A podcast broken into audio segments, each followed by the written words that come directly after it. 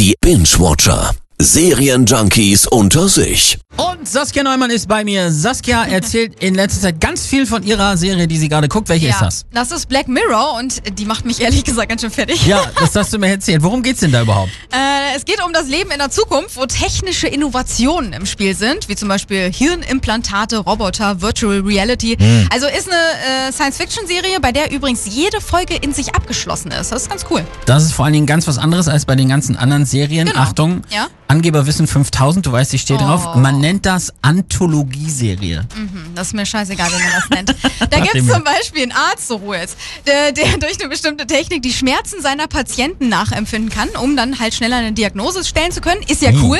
Irgendwann wandelt sich das dann aber und er steht auf diese Schmerzen und fängt dann an, sich selbst zu verletzen und zu verstümmeln. Ganz ehrlich, ich habe es dir ja auch schon erzählt, es war draußen schon dunkel Ja. und ich konnte das Ende nicht angucken. Es war zu gruselig. Man kann sich selbst Schmerzen zufügen, aber keine Todesangst. Ich habe dich damals schon ein bisschen ausgelacht, so.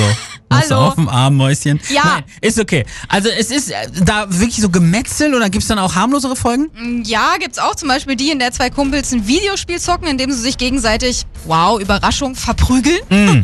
Der eine schlüpft dabei in die Rolle einer Frau und dann halt äh, Knickknack. Also dann fangen die eine Affäre an. Ob da was läuft? Das ist die Frage. Not one minute more. Da läuft nichts.